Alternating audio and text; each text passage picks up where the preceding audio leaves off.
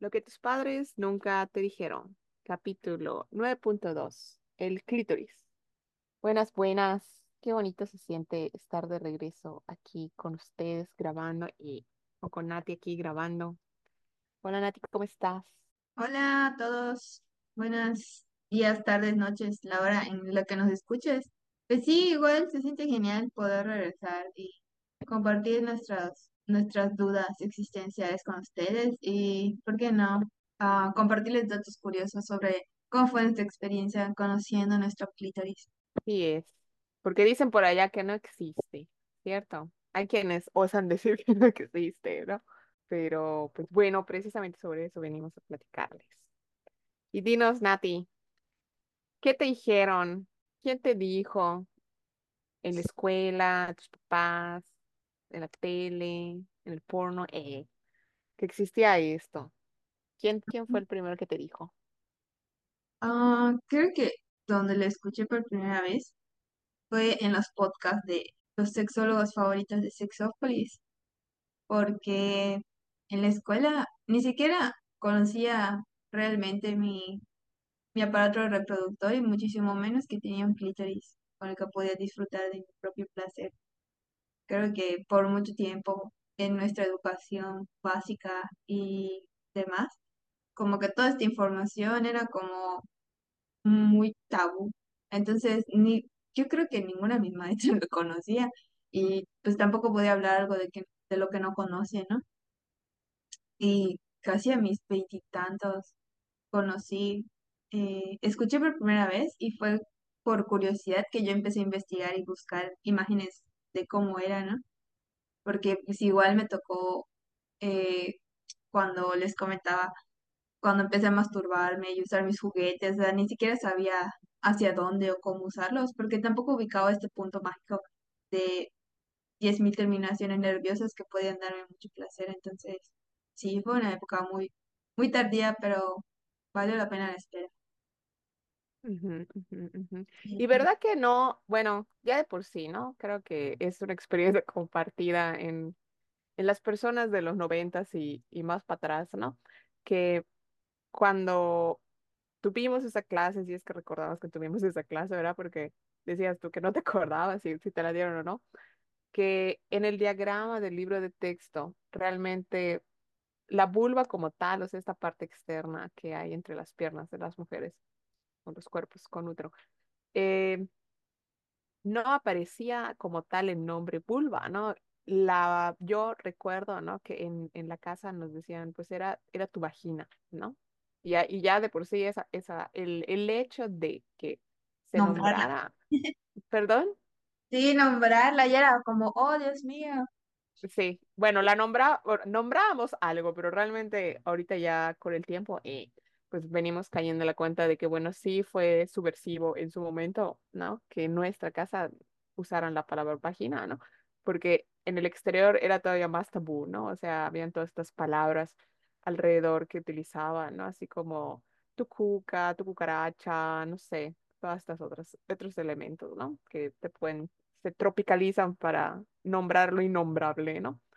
Y con el tiempo ya vamos entendiendo que, bueno, que esa es la vulva y la vulva tiene muchas partes. Y eh, la vagina como tal, pues es el conducto, es el canal, no es este, la parte externa de pues, tu, tu sistema, ¿no? Como tal, es más complejo.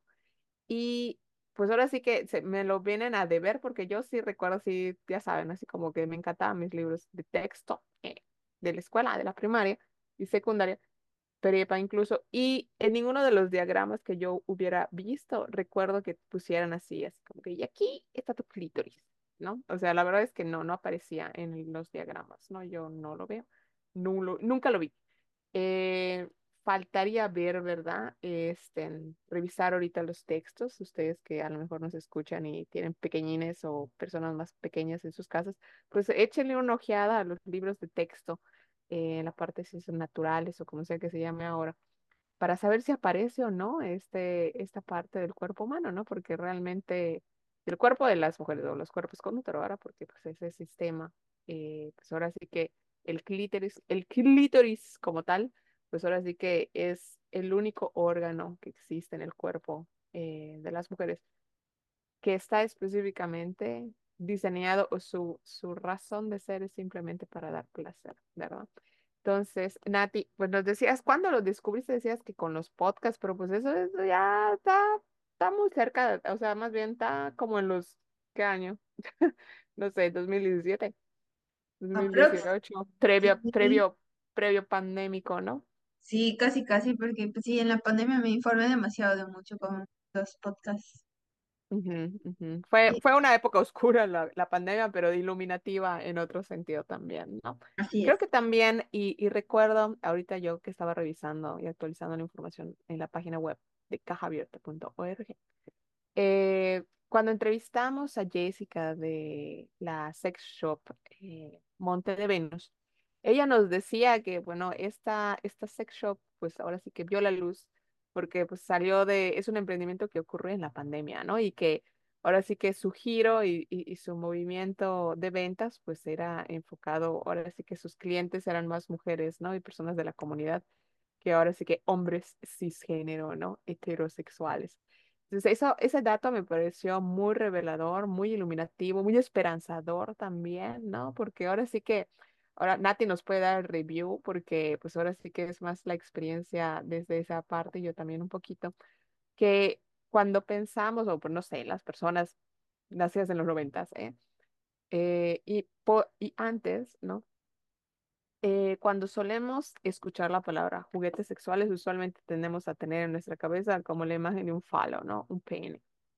Pero realmente la tecnología, o sea, el avance que ha habido en función de la comprensión de que los cuerpos para tener un placer erótico o sexual no necesariamente tienen que ser enfocados a través de la penetración o que la penetración es la única manera, pues eh, ahora sí que es muy revelador.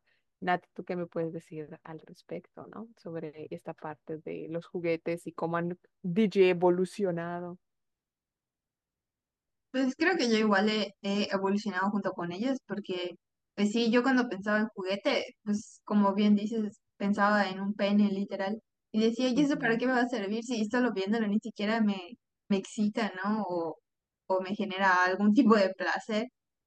Pero creo que igual rompiendo con muchos tabús y explorando también en la pandemia, puede que yo descubrí otras opciones, ¿no? Y también la maravillosa accesibilidad que teníamos con la paquetería, ¿no? Entonces podías probar muchísimas cosas y con la, en la comodidad de tu hogar, ¿no? Y sin temor al éxito de que te vaya a ver tu hermana, tu mamá, ¿no? Con el tabú de, es que, ¿qué es eso que estás comprando? Es el demonio, y eso. Entonces creo que, que sí, la pandemia ayudó muchísimo para, para apoyar este tipo de emprendimientos con los sex shop y también para ampliar nuestros horizontes de placer. Yo creo como mujeres y y como hombres, ¿no? De poder disfrutarnos sin necesidad de una pareja o con una pareja también. Y yo la verdad, cuando yo, eh, por ejemplo, cuando fui explorando las, las sex shops y los juguetes y me fui adentrando un poco más en esta enorme diversidad y tecnología que ya hay ahorita, me fascinó cuando empecé a escuchar el concepto de, ya sabes, como el womanizer, el, ese es más como la marca, ¿no? Pero este concepto de succionadores o palpitadores de clítoris, ahora sí, cuando yo la escuché fue así como que, wow, mind blowing, ¿no? Fue así de, wow, o sea, cuéntame más, dime cómo, dímelo todo, eh. Porque realmente para mí sí era un, un cambio radical en cuanto a, ahora sí que desde el público consumidor, desde el diseño, desde muchas, muchas otras cosas, porque decíamos, ¿no? O sea, durante mucho tiempo la mayoría de los del enfoque sobre, sobre juguetes sexuales, pues era ahora sí que eh, falocéntrica, ¿no? Y, y enfocada como desde esta, desde esta visión, ¿no? Como muy limitada, creo, ¿no? En función de eh, qué era lo que se podía hacer o, cómo, o desde las formas, los colores, las texturas, ¿no? Y cuando empiezo a ver y a investigar y a saber un poco más, me, me resultó extraordinario, ¿no? Creo que mucho tiene que ver también el hecho de que a lo mejor hubieran más mujeres entrando a la parte de diseño de, eh, ¿cuál es este concepto? Como el diseño de objetos, diseño industrial, no lo sé, ¿no? Y que se adentraran también a esta parte, pues ahora sí que ahora, al, al rediseñar, ¿no? Eh, juguetes sexuales. Me parece un, un acierto eh, muy grande, ¿no? Y Nati, dinos, cuéntanos cómo fue, cómo ha sido, cómo es ahora la relación con tu clítoris ahorita que, que ya tienes la certeza de que sí existe y no te lo, no te lo vienen a poner en duda. Ah, yo creo que ahora que tengo la seguridad de dónde está y qué tan útil es para mi vida, creo que es muchísimo mejor porque ahora hasta puedo decidir qué juguete comprar, cuáles usar y también poderlos disfrutar en pareja. Creo que eso es lo mejor. Sí, creo que ah, por la misma, bueno, yo hablando desde mi experiencia, ¿no? Creo que por este mismo hecho que decíamos, ¿no? Al inicio, este desconocimiento, este oscurantismo que ha habido durante mucho tiempo eh, en torno al, al clítoris, en torno a la vulva, en torno a la sexualidad femenina, eh, creo que para muchas mujeres, y también por supuesto, ¿no? Estas frases, a ver, Nati, si te acuerdas, que te decían cuando niña, ¿no? Eh, cierra las piernas, no te toques. eh, las niñas no hacen esto, ¿no? O no se tocan, ¿no? Este tipo de cosas. Creo que este tipo de acercamiento sobre esta parte en particular de nuestros cuerpos o nuestras cuerpos eh, dificulta o ha dificultado mucho el hecho de que desarrolláramos esta conciencia sobre lo que tenemos entre las piernas, ¿no? Que no tiene absolutamente nada de malo, que es completamente normal y es parte, entre, lo voy a decir así, ¿no? Esperable que conozcamos las partes de nuestro cuerpo y que pues ahora sí que tuviéramos un acercamiento mucho más, eh, más sano, ¿no? Más respetuoso también, porque si de, entrada tenemos miedo de algo que forma parte de nosotros, creo que es muy difícil ahora sí que conectar con el placer, ¿no? Porque ya se ha implantado el miedo en nuestras mentes, ¿no? Eh, creo que ese inicio eh, es, es el inicio para la gran mayoría de las mujeres allá afuera. Desearíamos que no fuera así eh, pero pues bueno, ¿no? Es, es parte de, de lo que estamos tratando de hacer con el programa, con abrir estas conversaciones, con platicarles nuestras experiencias, ¿verdad? Entonces, eh, desde mi postura o desde mi experiencia, eh, ha sido un camino largo, ha sido un camino eh, desafiante, ¿no? Desde el hecho de ubicar las sensaciones, permitirme conocerme, verme, explorarme con un espejo apreciar lo que hay entre las piernas, la vulva, las formas, las texturas.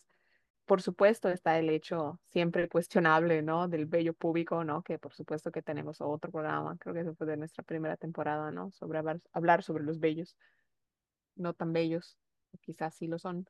eh, porque pues, recibimos este bombardeo desde la pornografía, ¿no? Que desgraciadamente para muchos es, su manual de sexualidad que los vellos eh, púbicos, ¿no? No son deseables, no son, no deberían estar ahí, pero pues tienen una razón de ser. Y, también pueden proveer bastante placer si se sabe cómo acercarse a ellos, ¿no? Pero pues bueno, esa es otra plática que les dejo, o un dato que les dejo por ahí, ¿no? Y en ese sentido también, eh, el hecho, ¿no? De que yo, por ejemplo, escuchando programas que sí yo recuerdo ahí en, hacia principios de los 2000 cuando teníamos televisión por cable, recuerdo que habían ciertos programas que hablaban sobre temas de sexualidad. Recuerdo a Silvio Olmedo, por ejemplo, Nati, no sé si lo ubicas. Ella Ay, tenía un sí. programa también eh, donde planteaba muchas situaciones y, y para mí era, era iluminativo, era tranquilizante también que alguien estuviera hablando sobre estos temas con la naturalidad con la que ella hablaba eh, exponiendo datos, dando, guiando con información, eh, pues ahora sí que científica, verdadera y sin prejuicio. Y, y en función de eso, ¿no? Fui, fui despertando este, ahora sí que desde mi deseo interno de, ok, bueno, ya sé que por esto, por esta información que he podido acceder, a la que he podido acceder, sé que existe esta parte de mi cuerpo y, y no la he explorado a profundidad, ¿no? Entonces, a raíz de eso, en un punto, en principios de mis 20 tomo la decisión activa de, ok, ¿qué tal si me muero y nunca supe que fue un orgasmo, ¿no? Dicen por ahí, según mis, fuentes, ¿no? Que debo yo de ser capaz de proveerme a mí misma placer y, y, y alcanzar un orgasmo sin necesidad de una pareja, ¿no? En ese momento no, no me interesaba, no era parte de mi plan de vida tener una pareja. Entonces dije, bueno, ¿lo vamos a hacer o no lo vamos a hacer? Y con esa determinación, pues ahora sí que emprendí el viaje eh, bastante complejo, ¿no? De conocer eh, ahora sí que mi mapa erótico o parte de mi mapa erótico relacionado ahora sí con la estimulación, no solamente física, porque ahora sí que por supuesto que es importante saber exactamente en dónde está al menos la parte visual externa del clítoris, porque ahorita vamos a llegar a esa parte de cuál es la forma completa o en qué consiste o cómo está. Lo que tus padres nunca te dijeron es creado por Yareli y Natalie Bracamontes. Pero este podcast no es el único contenido que tenemos para ti. En nuestra página web cajaabierta.org puedes encontrar artículos, reseñas de libros, información de todos los programas de podcast que ya se encuentran en la plataforma en la que nos escuches. Y buscando darte más herramientas, generamos nuestro primer contenido audiovisual sobre el ciclo menstrual y la menstruación. Encuéntralo en la sección de productos. Sino que eh, el poner, digamos, sí, por supuesto, la presión, la intensidad adecuada, pero también ubicar eh, cuáles son los contextos que estimulan no solamente a mi cuerpo físico, sino como que ahora sí como que a mi mente erótica, ¿no? Para poder alcanzar y conectarme conmigo misma y alcanzar un orgasmo, ¿no? Que, que suena complejo, porque sí lo es. Eh, nadie nos enseña exactamente cómo, ¿no? Y hay muchas maneras, ¿no? O sea, desde, por supuesto, la aplicación de diferentes presiones con la mano, uso de objetos como puede ser eh, una almohada o un peluche, ¿no? En Big Mouth hay una escena, bueno, hay un capítulo precisamente que habla sobre eso, ¿no? El uso de los peluches, ¿no?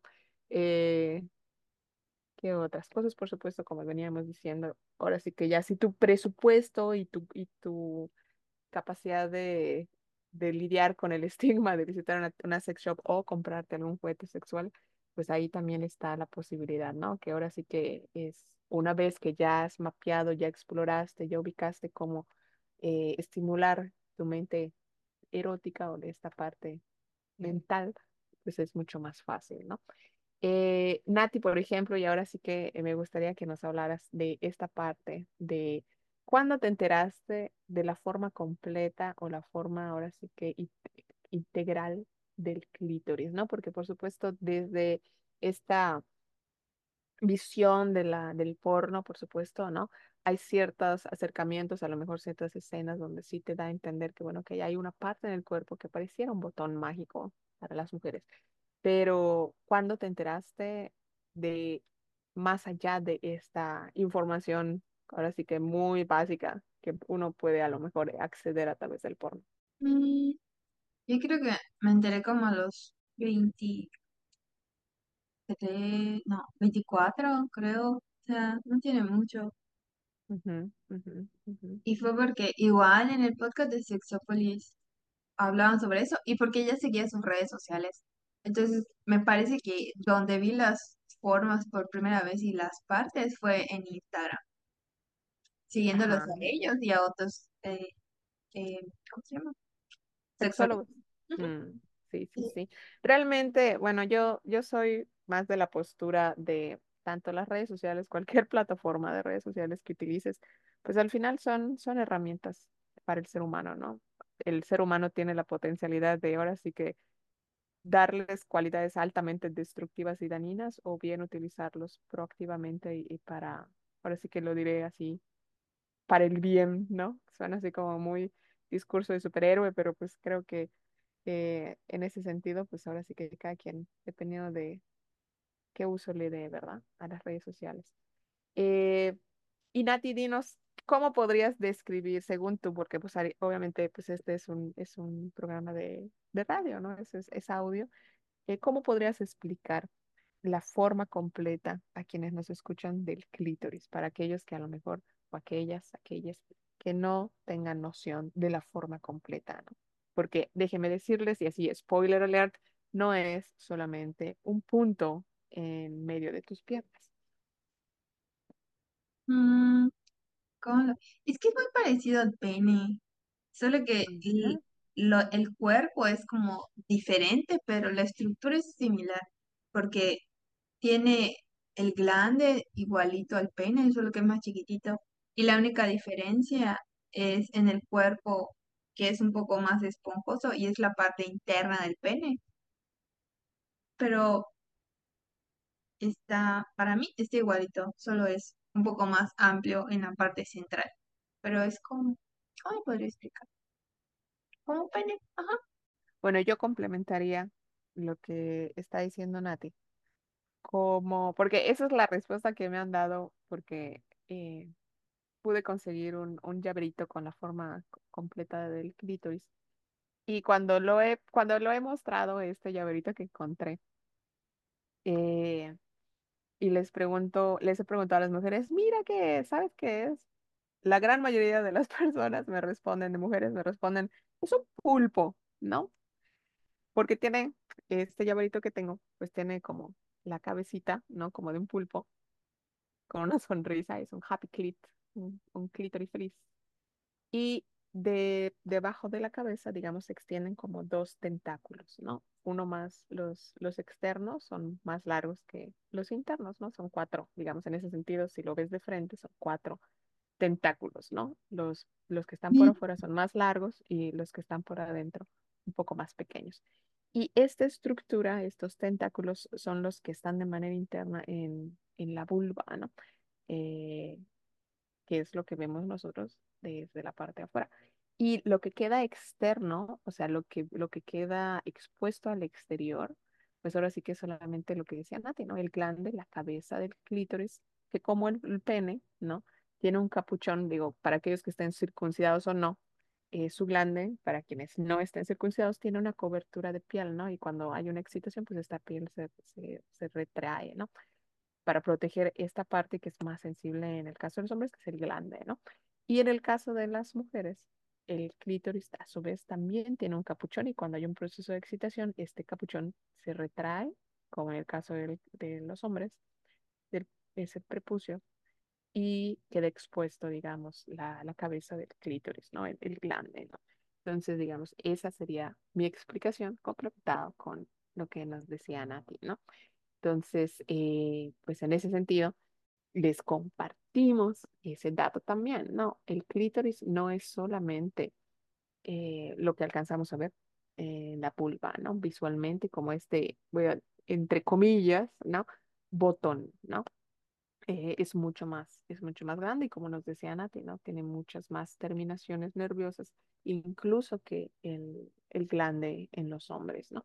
Entonces, parte de nuestra intención compartiéndoles hoy eh, estos datos, estas anécdotas y esta información desde nuestra experiencia es pues invitarles a que busquen, ya sea en Instagram, yo, bueno, Nati decía la, la, la página o las cuentas de sexólogos que puedas encontrar en la red. eh, yo te recomiendo eh, de manera personal una, está en inglés, pero pues visualmente, digamos, ahí cubre la, la necesidad, se llama o lo puedes encontrar como DH, bueno, es The Vulva Gallery, es T-H-E punto vulva con B chica punto gallery, ¿no? Con doble L y con Y al final. Y en esa cuenta, pues digamos, es, eh, es digamos, entre comillas, ¿no? Porque, pues, ajá, no la han baneado, no la han cancelado. eh, es artística, ¿no? Y ahí comparte la, la artista visual eh, contenidos de vulvas diversas y de información eh, anatómica eh, con perspectiva de género y muchas cosas más. Entonces está muy, muy interesante, muy buen, buen contenido.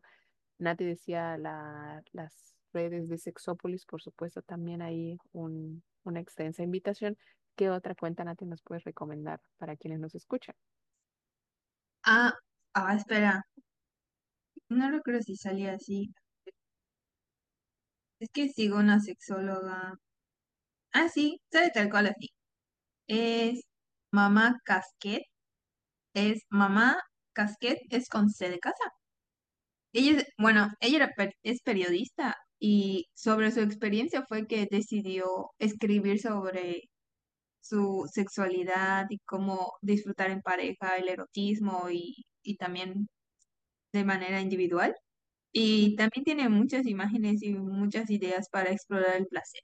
También, esa me encanta.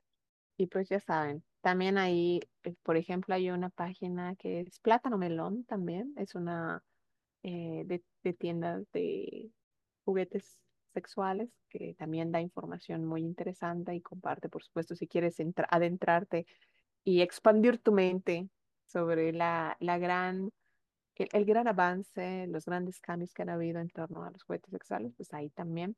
En Facebook puedes encontrar eh, Monte de Venus, que es esta eh, cuenta donde pues eh, Jessica sube contenido, hay fotos, eh, hay imágenes, hay memes, ¿no?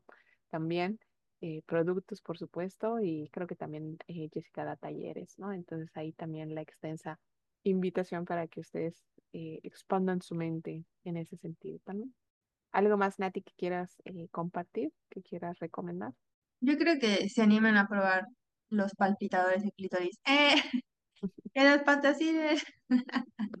Yo creo que me emocioné mucho cuando una de mis mejores amigas me dijo que ya había comprado el de ella y que estaba fascinada. Era como la mejor, el mejor descubrimiento de precierre de año, eh, casi casi. Entonces creo que me sentí muy, muy orgullosa de ella, ¿no? Que se haya permitido ir a una tienda, a una sex shop y que ella misma se haya autorregalado después de muchísimo tiempo de yo estar detrás de ella, de casi casi te llevo de la mano, pero creo que era como con con mi caso, ¿no? Era un proceso que yo tenía que afrontar sola y en mis tiempos, ¿no?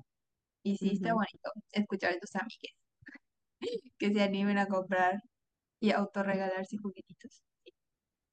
Sí, sí, sí. Y también, bueno, ahorita que comentas eso, empezar a, a- a cambiar el chip, ¿no? Creo que si bien recibimos este mensaje de, voy a re- retomarlo, ¿no? Así de, no te toques, las niñas buenas no, no andan tocándose entre las piernas. Creo que parte de este proceso sanador colectivo que tratamos de buscar es que precisamente sea más bien un acto de amor y de respeto hacia nosotras mismas, ¿no? El hecho de permitirnos conocernos, permitirnos conectar con nuestro placer. Y ahora sí, como decía Nati, ¿no? Darnos, autorregalarnos, cuidarnos y mimarnos a nosotras mismas a través de, del conocimiento de nosotras mismas. Entonces, eh, por nuestra parte, este ha sido nuestro programa número dos de la novena temporada. Te agradecemos mucho que nos hayas permitido acompañarte estos pocos minutos que estuvimos contigo. Nos vemos en el siguiente capítulo. Chao. Gracias por escuchar este programa.